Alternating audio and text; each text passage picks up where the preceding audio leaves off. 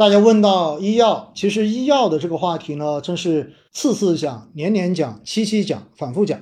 反正医药，我自己一直坚定的观念就是，这会是一个我自己会拿在手里，坚定投资十年以上的行业。因为具体的逻辑非常的清楚，对吧？因为中国人口的老龄化这个趋势是异常清晰的，所以在这样的一个情况之下呢，未来整个医药，尤其是医疗的这个市场是非常广阔的。然后另外一块呢，虽然因为疫情导致过去三年。然后居民端的这一个负债率是有上升的，但是随着国民经济的发展，那么整体的这个收入水平稳步的向上提升，也是一个必然的趋势。所以随着大家对于生活品质的这种要求提高，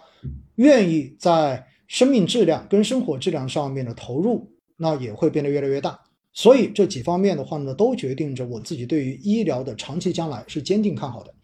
当然。近几年，大家之所以投医疗，觉得这么惨，觉得这么的不爽，本质上面就是因为曾经的这些头部基金，就是这一些超千亿的这些大的行业基金，然后把相关的行业龙头估值确实是炒到了一个需要多年才能够真正消化干净的这样的一个估值高位上面。所以在过去的这两年时间，本质上面，医疗行业就是在一个消化估值的过程中。再叠加，在这个过程里面呢，也会有一些负面的消息，比如说 C 叉 O，对吧？然后受美国对中国的这种打压政策的影响，所以呢，也会造成一些呃政策上面的黑天鹅，所以使得市场的情绪多多少少会受到一些影响。那集采这呢，也是在过去的几年中间，然后每一一次出来都会对市场造成相应的这种负反，就是负面反应的一些消息。那么关于呃，中美之间的这种博弈对于 C 叉 O 公司的这种收入的影响，我想这一点基本上是可以预见到的，这是一定的，对吧？所以 C 叉 O 的这些龙头到底它的估值还要消化到几时，它的利润什么时候才能够真正的跟得上，或者说配得上它的估值？我个人觉得这仍然需要时间。而回过头来呢，像呃集采的这个话题呢，因为之前跟基金经理的那次直播中间，实际上也。聊的比较多了，我个人觉得集采未来对于整个市场、对整个行业的这种影响，边际影响是会逐渐的减弱的。创新药这就不用说了，这是我们科技创新很重要的方面。但是呢，在这一块，我们因为跟美国的差距还是比较大，但国家肯定会鼓励它的一个发展。而今年以来，实际上细分赛道中间的中药板块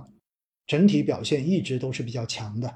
又叠加了中特估，对吧？所以呢，我觉得现在的医药其实经历了两年左右的这种估值消化之后，整体已经开始蕴含了更大的这种机会，而且中间的某些细分行业也在今年以来开始给大家提供了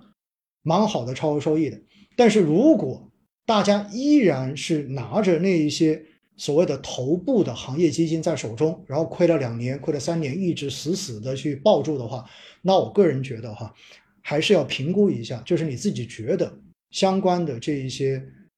头部的公司的估值是否已经消化完了。如果你认为已经消化的差不多了，因为对于这些基金来讲的话，你要它调仓可能性是不大的，大概率它就一直都是拿着这一些公司了，就是这些公司涨它就涨，这些公司跌它就跌。你要他去调仓难度太大，因为规模太大，调仓的这一个空间或者说可供调的这个对象实在太少了。所以，如果你觉得不认同，或者说你觉得这些公司短期之内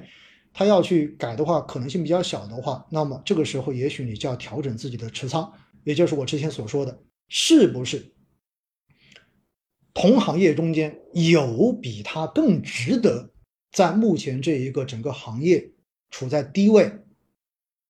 更值得配的这样的产品，在同行业同方向中间去做一个平移？我个人觉得。也许是一个值得考虑的方向。